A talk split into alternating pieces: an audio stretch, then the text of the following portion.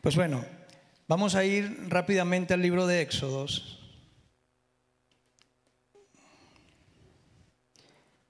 Específicamente en el versículo en el capítulo 15 y vamos a comenzar con el versículo 25.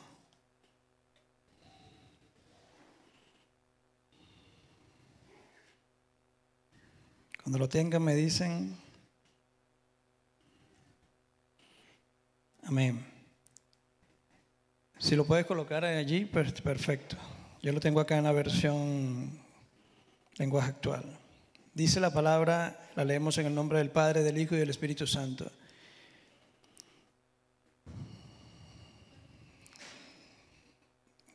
Versículo, versículo 26, disculpen.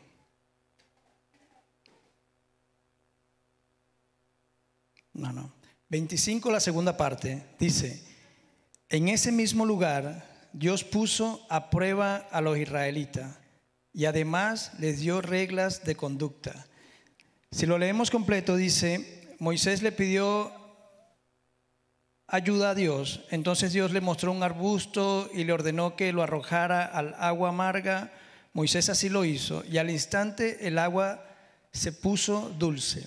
¿Por qué lo leo? Porque de eso estuvimos hablando la última vez que estuve yo acá.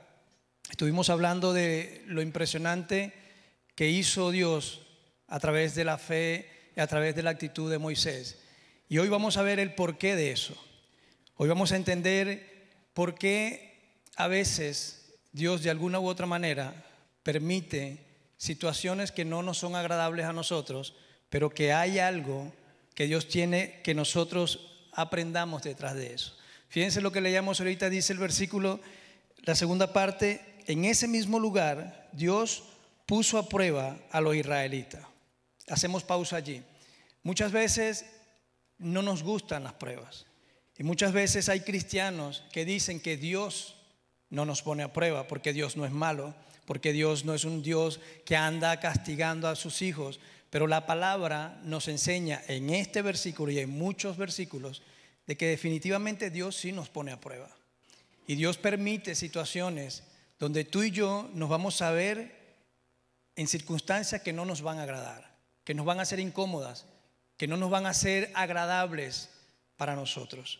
Y eso era lo que estaba viviendo el pueblo de Israel. Venían saliendo del desierto de Shur y consiguen aguas, pero consiguen aguas amargas. Y cuando consiguen aguas amargas, comienzan a protestar en contra de Moisés y comienzan a recriminar de Dios. Pero llega Moisés y le ora a Dios. Y llega Dios y le dice, ah, coge un arbusto, tíralo al agua y el agua se convierte en agua dulce y ya ellos pudieron saciar su sed. Si leemos los versículos anteriores decía que ellos estaban sedientos, tenían tres días caminando en el desierto y no habían podido tomar ni una sola gota de agua. ¿Qué pasa? ¿Cuántas veces tú y yo estamos en situaciones que no entendemos por qué las estamos pasando? Porque a pesar de que estamos haciendo entre paréntesis las cosas bien, nos llegan situaciones donde no entendemos por qué Dios permite que nos pasen esas situaciones a nosotros. Y esto es un ejemplo y esta palabra es impresionante porque nos enseña lo que tenemos que hacer y lo que hace Dios. De eso es lo que les vengo a hablar yo hoy. ¿Qué hace Dios cuando nosotros reaccionamos de manera buena o de manera negativa. Ahí tenemos dos personajes. Tenemos a Moisés, que Moisés en ningún momento dudó de que Dios podía hacer algo. Yo estoy seguro que él no sabía que Dios iba a convertir esas aguas saladas o aguas amargas en aguas dulces. Pero algo sí sabía Moisés. Él sabía que Dios podía solucionarlo. En cambio había otro grupo de personas que estaban junto con Moisés que habían visto todo lo que habían visto. Y ese otro grupo de personas lo primero que hizo fue reaccionar de una manera desproporcionada para con Dios. Comenzaron a quejarse otra vez de Dios, comenzaron a hablar mal de Dios, comenzaron a recriminar el por qué Dios los tiene tres días caminando en el desierto, muertos de sed, y cuando consiguen aguas, las aguas son amargas. ¿Qué Dios es ese? ¿Por qué permites eso? Pues lo mismo nos pasa a nosotros. Lo mismo nos sucede a nosotros. A veces no entendemos por qué tenemos el empleo que tenemos, o por qué estamos desempleados, o por qué tenemos la situación familiar que tenemos, o por qué tenemos este problema de salud, o por qué tengo problema con mi pareja, o por qué simplemente en esa iglesia donde voy no me cae el hermano tal. Y tenemos infinidades de situaciones que a veces no entendemos el por qué, pero que hoy la palabra te viene a decir, estás siendo probado. Y tú decides cómo reaccionas. Si reaccionas bien, maduramente, o si reaccionas como un niño. ¿Por qué? Porque el niño no tiene la capacidad de analizar y entender el porqué de las cosas. En cambio, se supone que los adultos tengamos la capacidad de ver el porqué de algo y el para qué de algo. a un niño no le puedes pedir que entienda que es castigado o que de alguna otra manera le es quitado algo porque sacó malas notas. Niño pequeño, él dirá, bueno, me lo quitó porque mi papá es malo, porque no quiere. Él no va a analizar eso. Pero se supone que un adulto si tenga la capacidad de analizarlo. Lo mismo pasa en la vida espiritual. Nosotros, como cristianos, muchos somos niños y muchos somos adultos. Y no necesariamente por la cantidad de años que tengas acá. Hay personas que tienen un año, dos años y son muy maduras espiritualmente. Y hay personas que tienen 15, 20 años y son unos niños espiritualmente. Y aquí vemos un ejemplo donde Dios te dice en la palabra que los estaba probando. Entonces, ¿qué quiero que desmontemos por primera cosa hoy? Dios sí nos prueba. Quítese de la cabeza que Dios no lo va a probar, porque sí lo va a probar. Y usted tiene que estar listo para cuando lo vaya a probar. Usted tiene que tener la capacidad, usted tiene que tener la intuición, usted tiene que tener el discernimiento, usted tiene que tener esa intimidad con Dios para entender el porqué de los procesos el porqué de las pruebas y el para qué. Porque a veces preguntamos mucho el por qué, pero no nos preguntamos el para qué. Y Dios funciona más con el para qué. ¿Sí? Y ahorita lo vamos a ver. Fíjense que allí dice algo que me llama mucho la atención. Dios, a pesar, escuchen esto, de que el único que creyó y que sabía que podía solucionar la situación era Moisés, Dios convierte un río en agua de aguas amargas, de aguas saladas, en aguas dulces por un solo hombre, que es Moisés.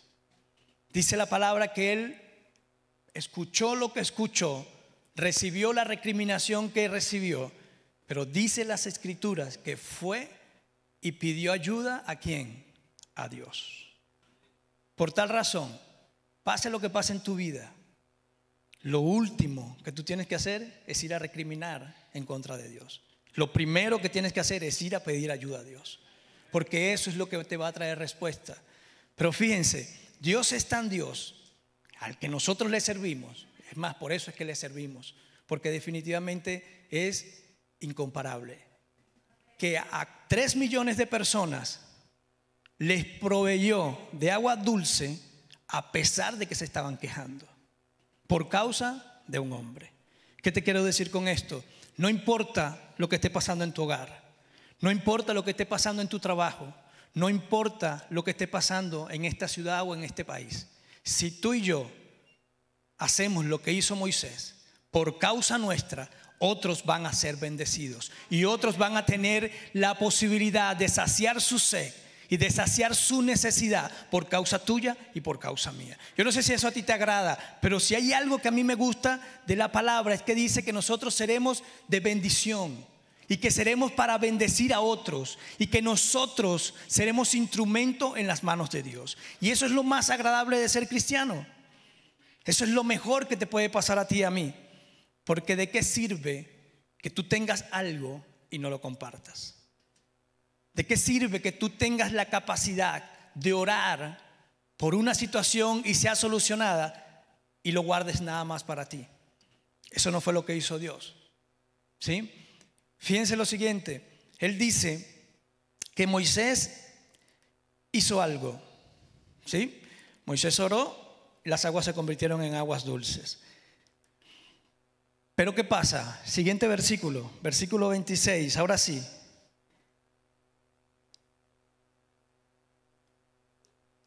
discúlpeme, en el versículo 25 todavía hay una parte que dice, y además les dio reglas de conducta. Y esto a veces no nos gusta, pero Dios quiere, escucha esto, Dios quiere que tú y yo tengamos normas y reglamentos y estatutos, porque tú y yo somos sus embajadores, porque tú y yo somos lo que le representamos aquí en la tierra. Por tal razón nosotros tenemos que tener ciertas normas y ciertas maneras de vivir. A no todo el mundo le gustan las normas. A todo el mundo no le gusta que le digan lo que tiene que hacer y cómo lo tiene que hacer. Pero dicen las escrituras que después que Dios les convierte el agua salada en dulce y que les hace saber que los estaba probando, les dice, ahora estas son las normas con las que ustedes van a convivir. Yo necesito que ustedes convivan de esta manera. Y la pregunta es, ¿por qué? Porque Dios quiere que nosotros vivamos ordenadamente. Nosotros tenemos que ser ejemplos. Y si tú vives la vida loca y vienes los domingos aquí, eres cristiano, pero cuando sales del domingo de aquí, vives la vida loca, pues déjame decirte que tú no estás dando testimonio, no estás siendo ejemplo. Y Dios necesita que tú y yo seamos ejemplo y que demos testimonio de que le servimos a un Dios recto, a un Dios que quiere las cosas ordenadamente, a un Dios que necesita personas con testimonio y con autoridad, que escucha lo que te estoy diciendo, con autoridad en el ámbito espiritual para que Dios lo pueda usar. ¿Por qué hoy día no suceden las cosas que sucedían aquí? Porque no hay los suficientes hombres y las suficientes mujeres con la capacidad espiritual y con la madurez espiritual para que Dios les use de esa manera. Y lo siento, pero es la realidad. Dios no hace milagros así, con un rayo mágico. Dios no hace milagros, puff, no, Dios usa personas. Para hacer milagros y para que sucedan cosas impresionantes, hoy día tienen que haber personas que Dios pueda usar. Y Dios no va a usar a cualquiera que después que lo use vaya y lo malponga más adelante.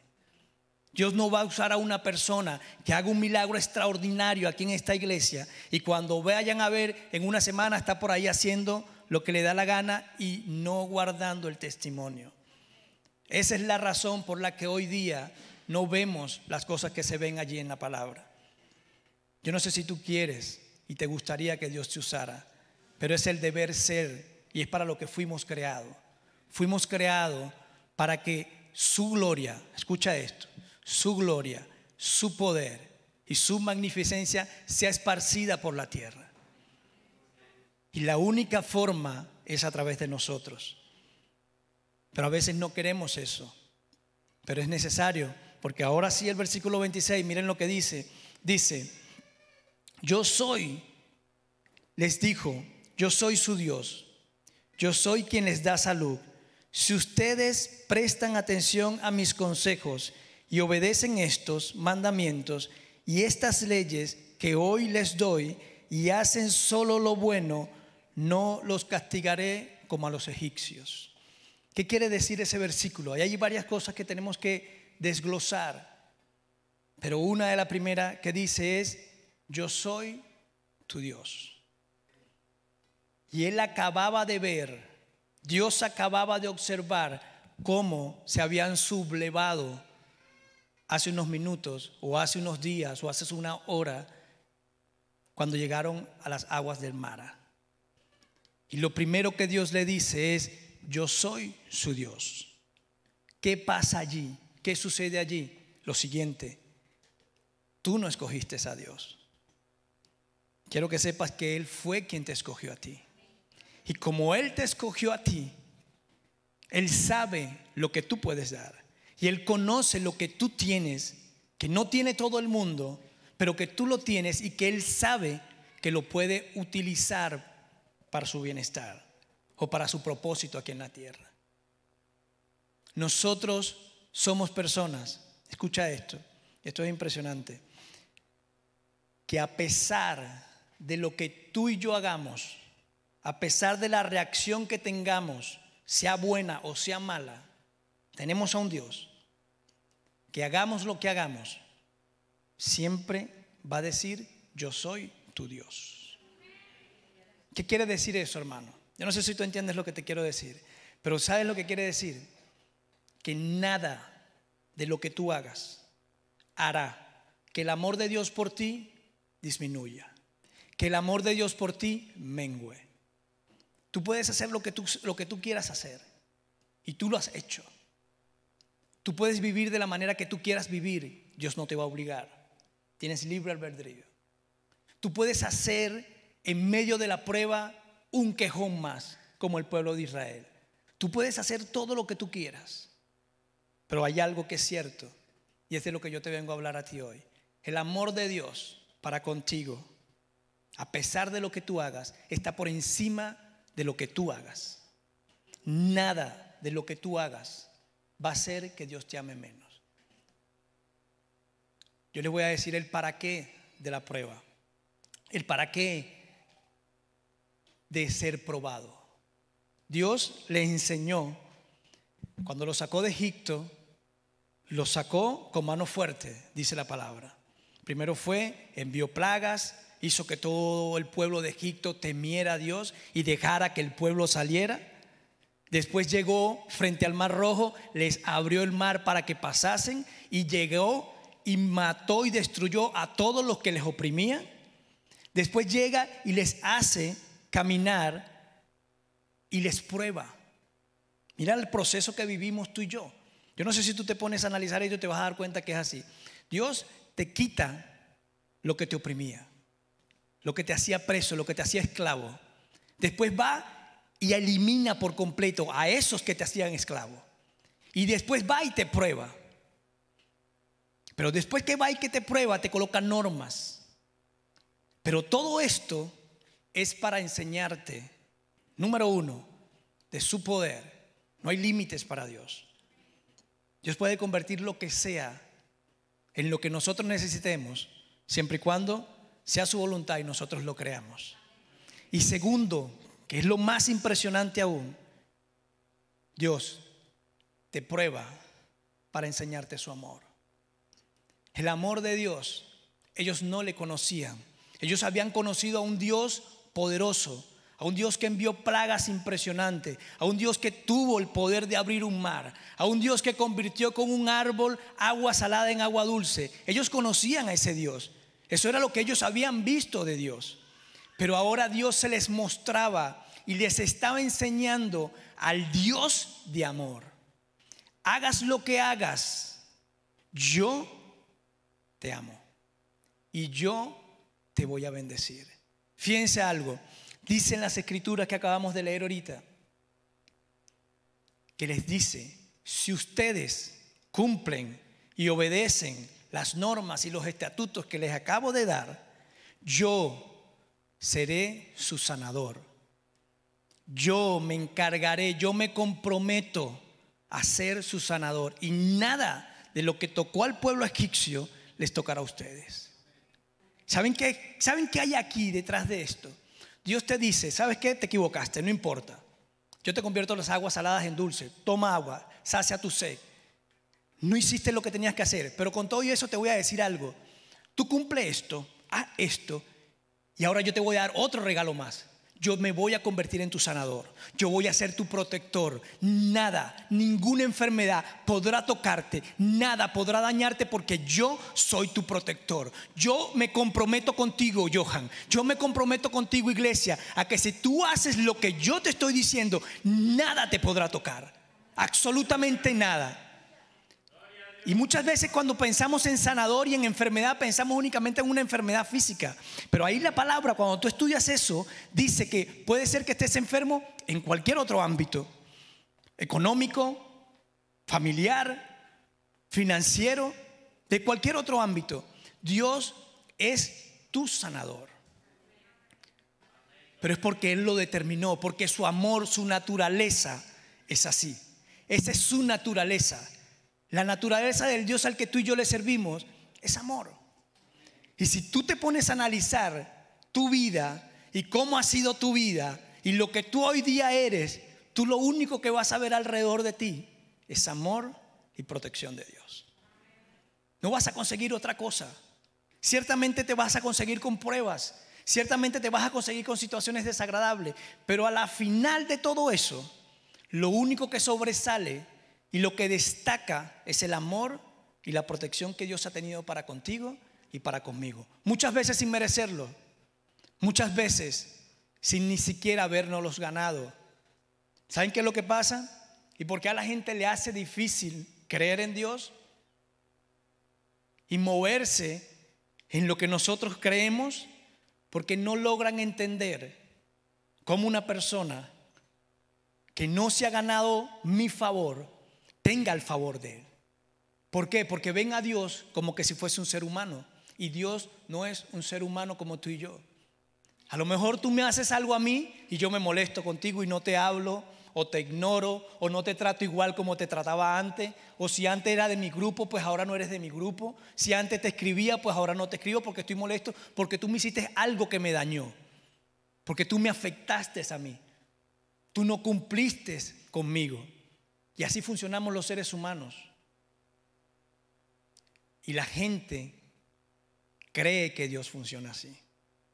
Y Dios no funciona así. Cuando ellos comienzan a entender que Dios no depende de lo que tú y yo hagamos, entonces comienzan a creer en Dios y comienzan a entender de que así se equivoquen, allí tienen a su Dios. Que así lo hagan mal, allí está Dios para con ellos. Y eso es lo que tú y yo hacemos. ¿Saben cuántas veces yo me he equivocado? Infinidades.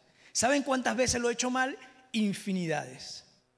Pero ¿saben qué? Si algo he aprendido yo en toda esta vida, es que yo sé que el Dios que tengo, al Dios en que he creído, al Dios en quien he confiado, es amor. Y que Él, a pesar de mis errores, a pesar de mis fallas, Él siempre va a estar allí para conmigo.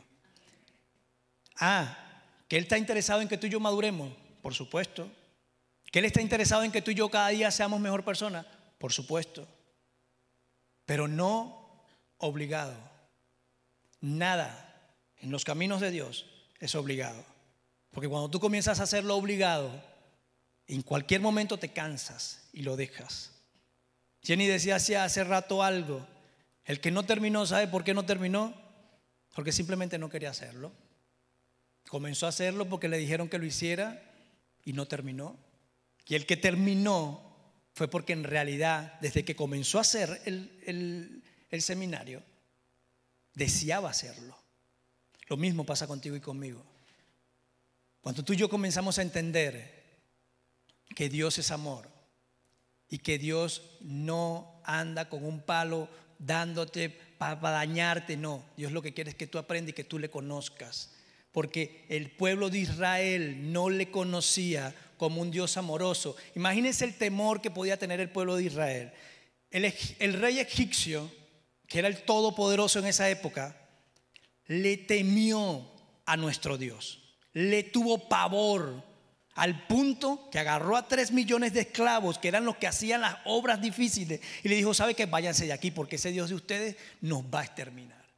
¿Saben qué veía el pueblo de Israel? A un Dios, un Dios poderoso, un Dios que, que, que enviaba plagas cuando no se hacían las cosas que él quería. Después van y conocen al Dios que abre el mar y cuando va a pasar el pueblo egipcio, va y se los come a todos y los, los ahoga a todos. ¿Qué estaba viendo el pueblo de Israel? Uy, un Dios temeroso, un Dios de castigo, un Dios que extermina a los enemigos. Y Dios sabía que el pueblo de Israel lo veía así. Y ahora quiere que lo conozcan como un Dios de amor. Y muchos de los que estamos aquí conocemos a un Dios de castigo. Y yo te vengo a presentar hoy a un Dios de amor. A un Dios que hagas lo que hagas, que pase lo que pase. Dios te va a estar esperando con los brazos abiertos. Y Dios va a comenzar a transformar tu corazón siempre y cuando tú quieras y siempre y cuando tú te dispongas. Todas las veces que tú quieras, Dios va a hacer algo en ti. Todas. Ahora, cuando tú no quieras, Él no te va a obligar. Miren esto que es tan impresionante que lo, aprendí en estos días y lo quiero compartir con ustedes. En Génesis dice la palabra que cuando Adán estaba en el, en el, en el paraíso, dice la palabra que Adán se movía y hacía como él quería. Y todas las tardes Dios venía a su encuentro y él andaba y hablaba con Dios y andaba caminando con Dios y todo maravilloso en el paraíso, Adán. Pero el día que Adán pecó, el día que Eva y Adán pecaron, dicen las escrituras que en la tarde cuando Dios vino no los conseguía porque estaban donde? Estaban escondidos. Y dicen las escrituras que cuando salieron a su encuentro, porque Dios los comenzó a llamar, salieron vestidos, salieron tapados de sus partes íntimas, porque comenzaron a tener temor y miedo a Dios. Fíjense esto tan impresionante que les voy a revelar. Cuando tú y yo andamos en el paraíso y tenemos esa intimidad con Dios, no tenemos temor. Pero cuando pecamos y hacemos las cosas indebidas, lo primero que entra a nosotros, fíjense esto, te estoy hablando del Génesis, del primer hombre que Dios creó. Lo primero que te llega a tu cerebro y lo primero que va intrínsecamente a salir de ti es temor a Dios. ¿Sí?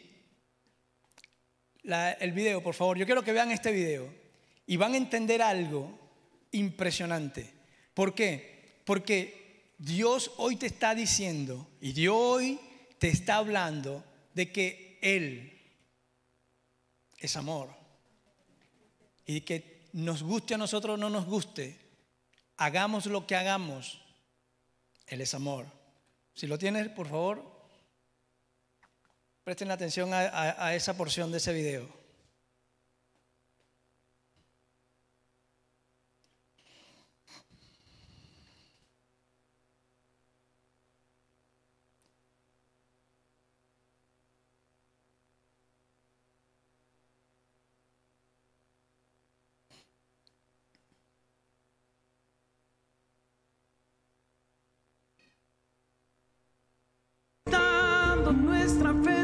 Persona.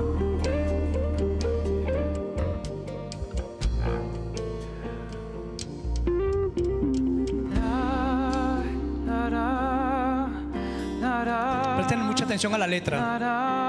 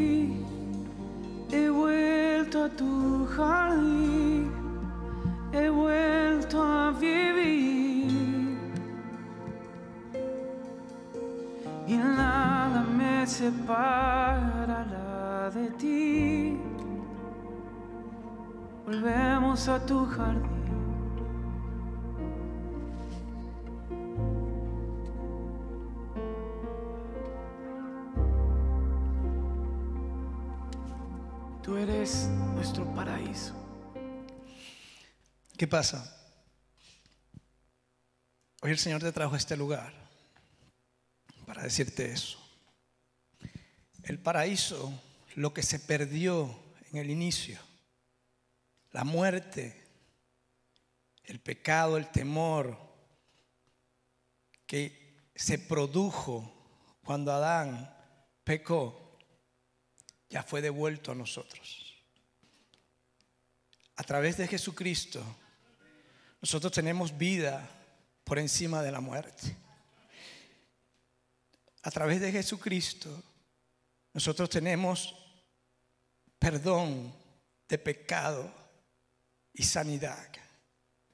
Y a través de Jesucristo tenemos presencia y comunión directa con el Padre. Nuevamente, lo que antes fue el principio y fue el propósito cuando Dios creó al hombre, ha sido devuelto a nosotros. Y nada de lo que tú y yo hagamos va a revertir eso, porque su amor está por encima de tus fallos. Adán falló. Y dice la palabra que Adán fue formado por las manos de Dios. Agarró polvo de la tierra, lo esculpió y sopló aliento de vida en Adán. Y Adán siendo Adán falló. ¿Cuál fue la reacción de Dios? Amor. Nos guste o no nos guste, mucho cristiano religioso que se la pasa criticando al hermano que se equivoca, al hermano que, que lo hace mal, al hermano que peca, al hermano que falla. La realidad de nuestro Dios es que es un Dios de amor y que el paraíso que nosotros queremos tener y que queremos vivir está solamente en Él. Cuando nosotros nos introduzcamos en Él y comencemos a creer y a caminar y a confiar en lo que Él ha dicho para con nosotros, entonces en nosotros no va a haber temor de ir a la presencia de Dios. ¿Cuántos de los que estamos aquí y de los que están viendo este video por Facebook, muchas veces no queremos ir a la presencia de Dios porque sabemos que lo, que lo hemos hecho mal, porque sabemos que hemos pecado, porque sabemos que a lo mejor no hemos cumplido todas las normas que Él espera que cumplamos. Y el Dios que yo te vengo a presentar hoy es un Dios que te dice, hagas lo que hagas. Mi amor por ti está intacto. Nada me separará de ti. Tú eres el que te separas de mí, pero yo siempre voy a estar para ti.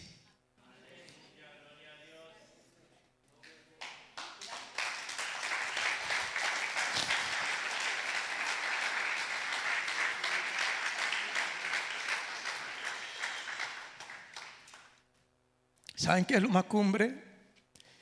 Que a veces nosotros caemos en el juego del enemigo y nos alejamos de Dios y no vamos a la presencia de Dios y no oramos a Dios y no dependemos de Dios y no tenemos fe en Dios porque el enemigo nos hace creer que no merecemos el favor de Dios.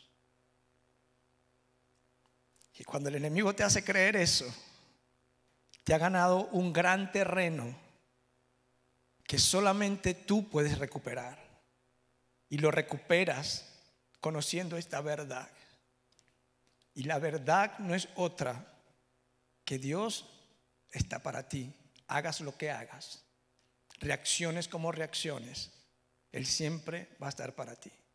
Y cuando tú lo decidas, Él te va a transformar. Porque yo le voy a decir algo, yo no soy esto, siempre lo fui. No. Infinidades de errores, infinidades de cosas que ustedes ni se imaginan. Pero el día que decidí caminar correctamente delante de Dios, ese día comenzó a cambiar y a quitar todo lo que yo creía que no podía quitar. Aquí hay personas, el Señor me lo está diciendo, que le han dicho al Señor, Señor, pero es que esto yo no lo puedo quitar, eso yo no puedo dejar de hacerlo. Yo te vengo a decir a ti hoy algo. El día que tú le digas al Señor, Señor, yo no puedo, pero tú sí puedes. Yo me entrego en tus manos, hazlo. Dios lo va a hacer. Dios lo va a comenzar a hacer porque lo hizo conmigo. Lo hizo conmigo.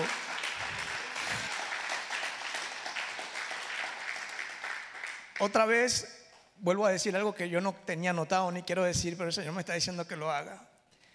Una de las cosas que se me hacían difícil a mí para servirle a Dios era el no tener relaciones con mujeres, novias, esto, lo otro. Se me hacía difícil. Era muy mujeriego. Pues me gustaban. Y era joven y tenía dinero y vivía solo.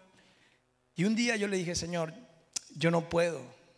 Porque es que yo, y le oro al Señor, una noche, digo, Señor, tú sabes que yo no puedo. Yo no sé cómo tú vas a hacer, pero si tú me ayudas en esto, yo voy a entender que tú quieres que yo te sirva y que tú puedes cambiarme y que tú eres el único que puedes transformarme. Y eso fue una noche y lloré muchísimo y hablé con Dios, pero fui lo más sincero posible. Al día siguiente, cuando voy al baño, me levanto y voy con el teléfono, entra una llamada, cojo el teléfono. Cuando voy al baño, que estoy haciendo pipí, se cae el teléfono en la poseta. Y la reacción de uno rápido es meter y sacar la mano y saqué. Cuando saco el teléfono, por supuesto no prendía, lo apagué, lo, lo sequé un rato, lo puse, la broma. Hermanos, cuando yo prendí el teléfono después, que, hay que meterlo en arroz, que hay que hacerle yo no sé qué cosa, yo no sabía qué hacer porque estoy hablando hace 2002, hace 18 años, los teléfonos no son como los de ahorita. Cuando el teléfono por fin yo intento prenderlo otra vez, ¿qué prende? Yo dije, pues perdí los contactos, perdí todo.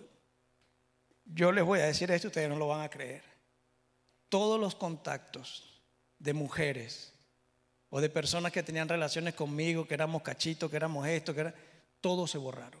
No había ni uno. Y yo leía y buscaba el teléfono y yo decía, esto es increíble, esto no puede ser.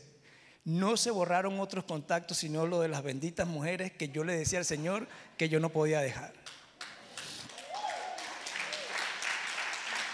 Cuando yo vi eso, cuando yo vi eso, yo dije, te pasaste. Porque que es lo normal, que se borren todos, o que se borren los primeros, o que se borren los últimos. No, no, esos. Y bien, ustedes se ríen, pero para mí fue impresionante, porque para mí ese día yo entendí que ya Dios estaba cansado de esperar por mí y que era el tiempo de yo comenzar a servirle a Dios. Y allí comienza una nueva etapa en mi vida. Allí comienza un nuevo tiempo porque hubo una decisión mía.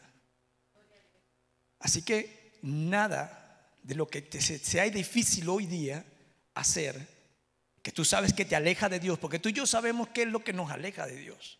Tú y yo sabemos lo que se nos hace difícil y que sabemos que a Dios no le agrada, pero que lo hacemos. Dice la palabra, Pablo, lo que tengo que hacer no hago y lo que no tengo que hacer, pues eso hago quita de mí ese aguijón. Y los que han entendido eso, Dios decía, no te lo quito porque es lo que yo quiero que tú entiendas. Hay cosas que tú y yo no podemos en nuestra carne, en nuestra fuerza, en nuestra sabiduría, en nuestro conocimiento. No podemos y no vamos a poder solucionarlo. El único que tiene la capacidad, capacidad de solucionarlo es Dios. Pero Él no lo va a hacer si tú no quieres. Él no lo va a hacer si tú no te dispones. Él no lo va a hacer si tú no se lo dices. ¿Me entienden?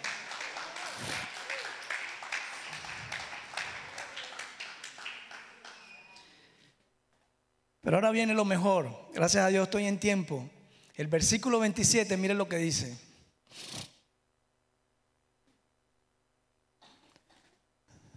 Lo leo. Dice, después de esto, los israelitas se fueron a Elín y allí acamparon en un lugar donde habían 12 manantiales y 70 palmeras. Con este último versículo voy a terminar, pero me voy a detener un rato. Fíjense algo. El pueblo de Israel llega a Mara, consigue aguas amargas, Dios las convierte en dulce, los prueba, les da estatutos, se compromete con Él a ser su sanador, les da garantías de que está con ellos y ahora no queda allí. El amor de Dios es tanto que los perdona, les da garantías de sanidad y ahora va y los lleva a Elín. ¿Qué es Elín? Vamos para que vean lo que significa Elín.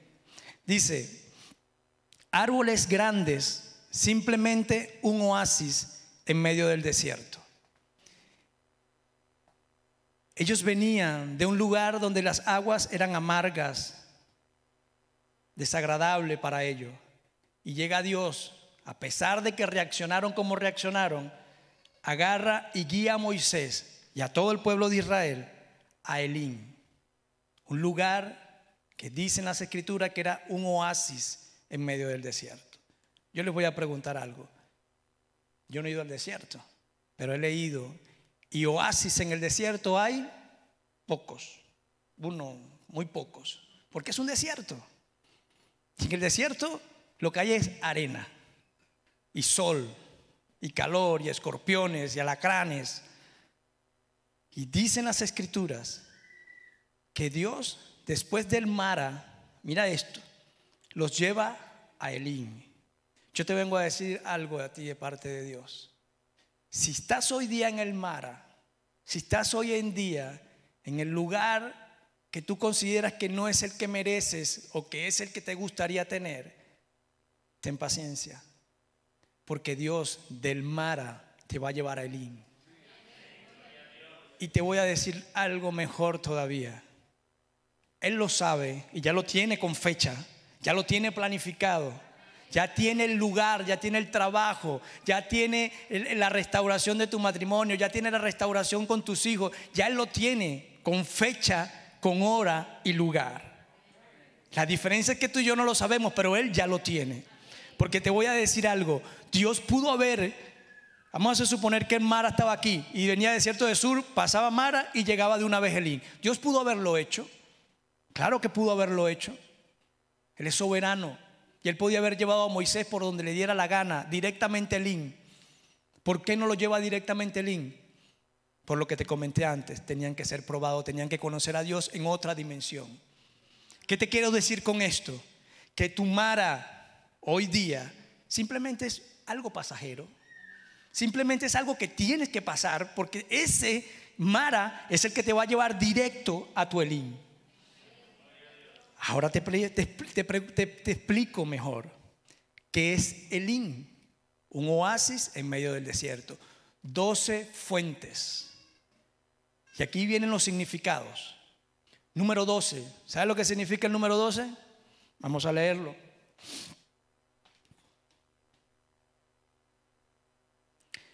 Tiene que ver con elección, con perfección absoluta, poder, autoridad, servicio, potestad y protección. Todo lo que significa el número 12. Este número está representado por los 12 apóstoles, las 12 tribus, etc. ¿Qué pasa? No por casualidad eran 12, 12 fuentes. La palabra está llena de misterios y todo tiene un significado. ¿Qué nos está diciendo el Señor allí? Al lugar que te voy a llevar, yo lo elegí. Es perfecto. Es algo absoluto. Yo te voy a llevar a lo que realmente tú necesitas, no lo que tú crees que necesitas. A veces nosotros queremos un trabajo en esa empresa. Ese, y yo creo que Dios de arriba dirá, pero es que ese no es el IN. Eso está un poquitico más allá de Mara, pero eh, a donde yo te voy a llevar, ese sí es perfecto. Ese es donde tú te vas a desarrollar absolutamente. ¿Qué te quiero enseñar hoy? ¿Qué he aprendido yo? Porque lo estoy viviendo. Yo estoy en el bendito mar ahorita. Y ustedes lo saben. Yo estoy en un trabajo que no me agrada para nada. Y Dios lo sabe. Pero yo estoy seguro de algo. Yo creo que Él tiene mi Elín listo. Y que yo voy a ir a ese día.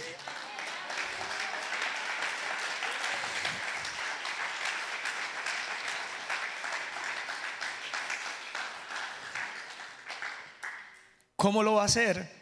Yo no tengo ni idea. Porque estoy seguro que Moisés tampoco tenía ni idea que después de eso que lo hizo pasar, lo iba a poner en un Elín. Pero de algo estoy seguro yo. Y te quiero también declarar esa palabra para ti. El Elín está listo. Si estás en el mar, tranquilo, paciencia. ¿Sabe qué es lo más difícil de desarrollar en la fe? La paciencia, el saber esperar. Ustedes ven todos estos personajes bíblicos, pasaron años esperando para que se le cumpliera su promesa. Pasaron años siendo formados. Yo en estos días le decía al Señor, estaba metido en el bendito basurero y me molesté. Porque bueno, hay días que uno no... Y le digo, Señor, pero ¿qué hago yo metido aquí? Yo todavía no termino de entender qué hago yo metido aquí. Bravo, estaba molesto.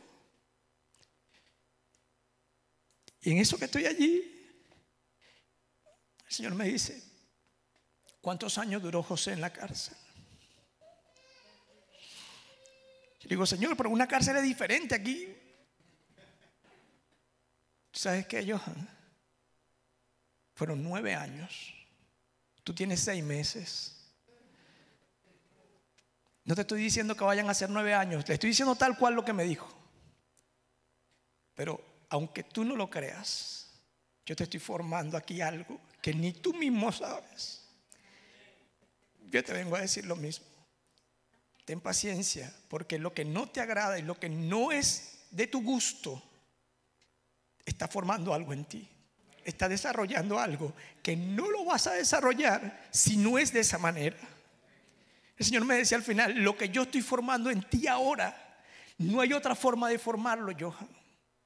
Es la única forma que tú desarrolles esa cualidad que yo necesito que tengas para lo futuro que tengo para ti. No hay de otra. Aguanta. Son ocho horas. Piensa que son ocho horas. Entraste, saliste. Entraste, saliste. Pero no es fácil. Y yo estoy aquí predicándoles algo que estoy viviendo. Porque yo no sé qué me mandó hasta hablando, pero el Señor me dijo, todo lo que prediques lo vas a vivir. No va a haber nada, Johan, que tú prediques que no hayas vivido o que no estés viviendo. Pero yo aquí en esta iglesia estoy seguro que voy a hablar de lo maravilloso y de lo extraordinario que el Señor ha hecho en mi vida, en mi familia, en todos los ámbitos. Porque pues si te estoy predicando lo malo, pues también me vas a poner a predicar lo bueno. Y tengo que vivirlo también, así que pues yo espero. Fíjense algo más impresionante aún. ¿Saben lo que significan las fuentes?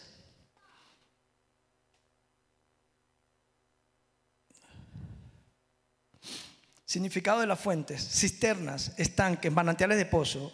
Pero quiero que vean esto. Esto es lo que más me gustó. Muchas de ellas hacían lo necesario para alcanzar el manantial mediante túneles y pozos, sin tener que salir de los muros protectores de la ciudad, manantiales de agua que brotan de la tierra. ¿Qué pasa? El lugar que Dios nos va a llevar es perfecto, pero es algo totalmente puro.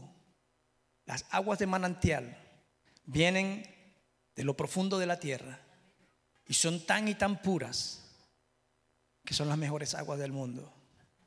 No necesitan filtros, no necesitan procesamiento, no necesitan nada porque ya vienen listas para consumir. ¿Qué te quiere decir, Señor? Te voy a llegar a un lugar perfecto que yo elegí, pero va a ser tan puro y tan genuino y tan único lo que te voy a dar que no vas a tener que hacer absolutamente más nada, porque va a estar listo. ¿Sí? Ahora vamos a lo otro, 70. ¿Qué significa 70? Tiene que ver con liderazgo, universalidad, perfecto orden en lo espiritual y material y el juicio humano. 70 fueron los discípulos que Jesús envió a predicar el Evangelio. ¿Qué pasa? Ahí habla de que es un liderazgo. El Señor al lugar donde nos va a llevar, lo va a hacer perfecto, lo va a hacer absoluto, pero nos va a poner a nosotros, a los que hemos creído, a los que hemos confiado, a los que estamos esperando en Él, en una posición de liderazgo, en una posición de universalidad, en una posición donde vamos a poder ser usados por Dios. Y ahorita van a entender el por qué, porque voy a terminar con ese versículo. Las palmeras, que son las palmeras? Dicen, para no leerlo, árboles altos con hojas muy frondosas, que dan mucha sombra, que dan fruto, pero que se alimentan de dónde? Desde adentro. Una de las características, y es la que quiero compartir contigo, tiene muchas cualidades y muchas características la palmera, pero dice que cada, que cada raíz de ella todas son iguales, pero la raíz más corta de una palmera no baja de dos metros, dos metros y medio de profundidad en la tierra. Y que se ramifica con raíces idénticas por debajo de la tierra para poder succionar el agua con que se mantiene porque está en un desierto, pero ella no le importa que esté en un desierto, porque su, fruto de alimentación o su sustento viene de dónde? No viene del desierto, viene de lo profundo de la tierra. No sé si entiendes todo esto que te quiero decir. Tú y yo estamos siendo personas que estamos echando raíces a lo más profundo, porque nuestra provisión no va a venir del hombre, nuestra provisión va a venir del mismo Dios. Y cuando eso comience a suceder, no vamos a depender del COVID, de economía, no vamos a depender de absolutamente nada. Vamos a depender de una fuente. Escucha lo que te estoy diciendo. Una fuente sobrenatural. Una fuente que no tiene límites. Una fuente que no tiene problemas económicos. ¿Qué pasa? Dicen las escrituras que cuando Él le dice en el versículo 25 que quería que ellos conocieran que Él era su sanador.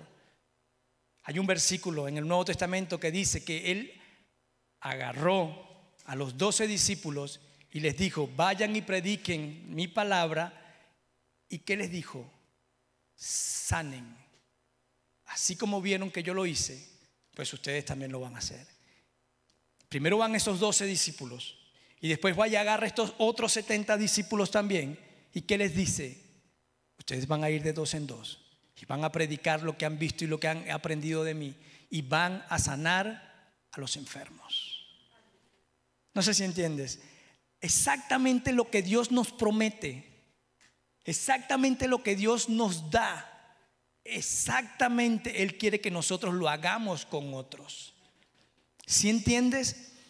La voluntad de Dios es que tú y yo seamos bendecidos, que conozcamos de su amor, que conozcamos de su grandeza, que conozcamos de su poder. Pero la intención de Dios es de que eso que estamos recibiendo de parte de Dios lo demos.